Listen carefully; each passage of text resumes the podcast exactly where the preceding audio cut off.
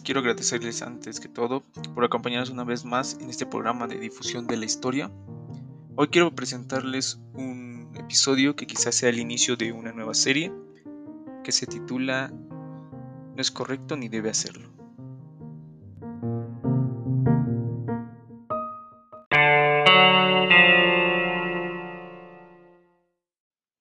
Comencemos hablando de un fenómeno muy interesante y que repercute en la vida de las personas de una u otra forma. Nos referimos al periodismo cultural. Pero, ¿a qué nos referimos exactamente cuando decimos periodismo cultural? Normalmente suele entenderse como una rama del periodismo especializado, centrado en la vulgarización del saber. Además, existen otros dos aspectos que es necesario atender. Lo usual es que los trabajos dedicados a estudiar el periodismo cultural se enfoquen únicamente en la producción contemporánea y que esos mismos estudios den prioridad a una producción ilustrada en detrimento de la cotidiana. ¿Esto qué quiere decir? Por producción ilustrada nos referimos a la que está vinculada con un concepto de cultura elitista, concretamente a un saber que se asume como perteneciente a un grupo reducido de intelectuales, lo que normalmente conocemos como las bellas artes y las bellas letras galerías de arte, exposiciones de pintura, museos, reseñas, resúmenes de películas y libros, obras de teatro y reflexiones teóricas acerca de la ópera y el ballet son solo algunos ejemplos de este tipo de periodismo elitista. Por cultura cotidiana nos referimos a aquella que nos da cuenta de las pasiones, sentimientos, angustias y aspiraciones de una comunidad en un momento determinado de su existencia. Que cuidado, pienso que es un error considerar que ambas percepciones sean contradictorias, por el contrario, yo creo que son complementarias. Lo importante es mostrar que como consecuencia de lo anterior, la mayoría de los trabajos acerca del periodismo cultural son elaborados por periodistas y comunicólogos en general, quienes dan prioridad al concepto de periodismo por encima del de cultura, lo que da por resultado que sean muy pocos los estudios centrados en el aspecto cultural y muchos más escasos los que abordan el fenómeno desde una perspectiva histórica. Por ello, quiero ensayar con ustedes un análisis dedicado a observar este fenómeno desde un enfoque de historia cultural, a partir de ambas acepciones de cultura. Por lo cual, nuestro laboratorio de trabajo será el México porfiriano, aunque nos centraremos más en la Ciudad de México, específicamente en los años que van de 1906 a 1910. ¿Por qué estos años? Porque posterior a la última fecha, el contenido de varios periódicos, incluido el nuestro, adquiere un tono marcadamente más político, a causa de los procesos que comienzan a darse en ese momento. Además, lo que nos interesa es observar a la sociedad del periodo en su cotidianidad, previa a los enfrentamientos bélicos. Y nuestro objeto de trabajo serán las clases altas y medias altas mexicanas que escribían en El Diario de Juan Sánchez Ascona. ¿Y por qué este grupo de personas? Porque la influencia que ejercieron en la sociedad de principios del siglo es innegable. Además, porque es raro que se hable de su cotidianidad en los periódicos. ¿Y por qué el diario? Pues por su increíble presencia social. El diario me ha sorprendido desde el momento mismo en que fui a dar con él. No es cualquier periódico, se trata de uno que se desarrolló entre los últimos años de la época porfirista y los primeros de la Revolución Mexicana y que a pesar de su efímera existencia jugó un papel fundamental dentro del ir siendo de la sociedad aristocrática de su tiempo.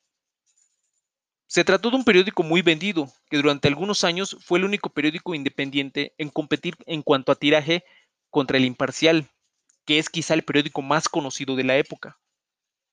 Y que si tenemos en cuenta sus impresiones de hasta 100.000 ejemplares, es algo verdaderamente impresionante. Además, fue uno de los primeros periódicos mexicanos en contar con una sección de deportes. Y al igual que otros diarios anteriores y contemporáneos, era un periódico más abocado a la divulgación que a las noticias. Aspectos que nos indican su recepción dentro de la sociedad.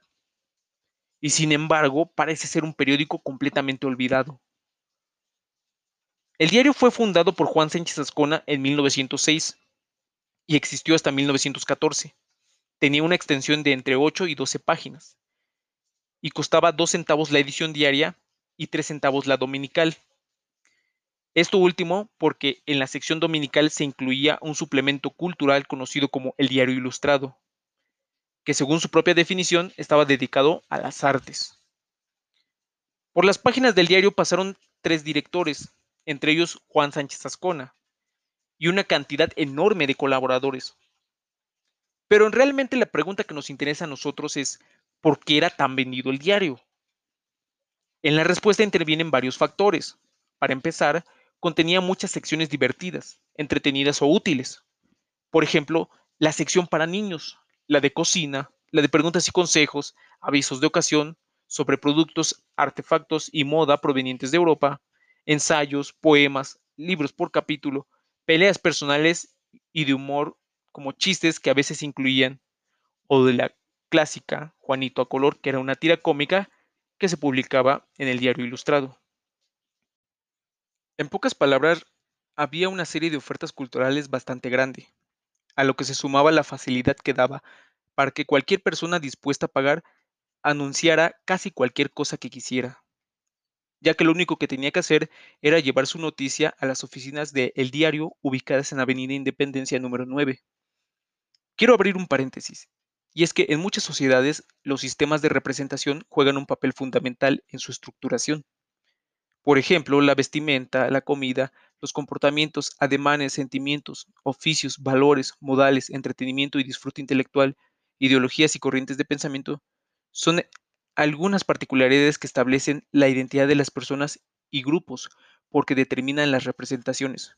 La teatralidad, si se quiere, con que las personas se presentan ante el resto de individuos y grupos. Un aristócrata que durante el porfiriato se presentase sin los atavíos que a su dignidad corresponden, fácilmente podía perder su identidad, ya que sería imposible diferenciarlo de la masa de hombres comunes.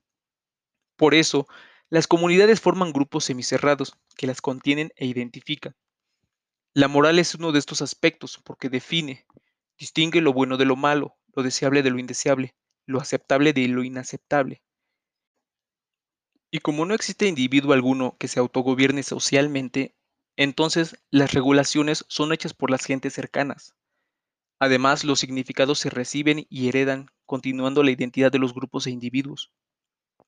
Solo tomando en cuenta todo lo anterior podemos entender la actitud, objetivos e intereses del señor Enrique Orozco y su esposa Natalia Castro, al comunicar en el diario la feliz llegada de una niña el sábado 24 de abril de 1909 y su posterior presentación al mundo con una fiesta en la casa del señor Orozco, el 7 de mayo de ese mismo año.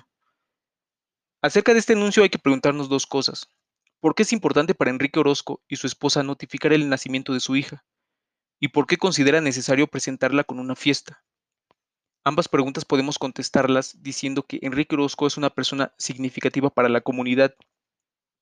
El aviso no va dirigido únicamente para los familiares de la niña, quienes seguramente ya deberían estar enterados del nacimiento para el momento de la publicación, que es tres días después, sino que pretende llegar a un grupo más amplio de personas, vecinos, compañeros de trabajo, amigos de la familia, etc. Lo que nos demuestra que para el señor Orozco y la señora Castro importaba la opinión pública, porque creían ser parte activa de la sociedad.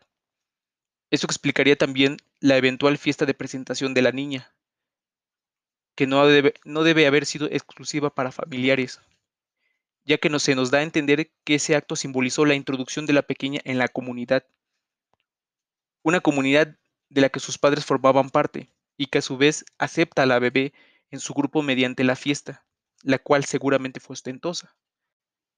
Es decir, con ese acto la niña se vuelve perceptible y con ella los valores considerados como importantes, como lo es la familia. Hay muchos más ejemplos que demuestran lo anterior, como los comportamientos heroicos de don Santiago Jiménez y David Peña, quienes sin tener previa preparación salvaron la vida a más de 200 personas tras las inundaciones sufridas por la ciudad de Monterrey en agosto de 1909, por lo cual fueron recompensados por el alcalde de dicha ciudad y recibidos con aplausos y gritos de la multitud, o la escandalosa pelea en una cantina entre agentes del orden y los clientes de la misma, en donde incluso se vio involucrado de forma vergonzosa un famoso abogado que residía en Tacubaya. Ambas historias son muy interesantes. Don Santiago y David Peña recibieron grandes honores y se les reconoció como héroes, pero nunca se nos dice exactamente qué hicieron, ni de qué manera fueron capaces de salvar a tal cantidad de personas solamente ellos dos. Quizá esta nota es solo el resultado de una o más exageraciones colocadas con la intención de señalar la importancia de ser valiente. La segunda nota, por el contrario, muestra el rechazo que la comunidad puede tener hacia uno de los miembros que transgrede los convenios establecidos. Que un grupo de ebrios confrontase abiertamente a la policía era algo mal recibido, porque significaba alterar el orden en el que todos vivían. Quizá por eso el diario se reservó el nombre de dicho abogado para evitarle más vergüenzas. Todos estos ejemplos demuestran la importancia social que tenía el diario y que fue un espacio, producto y causa de la definición de una identidad aristocrática, y de que ahí devino su éxito.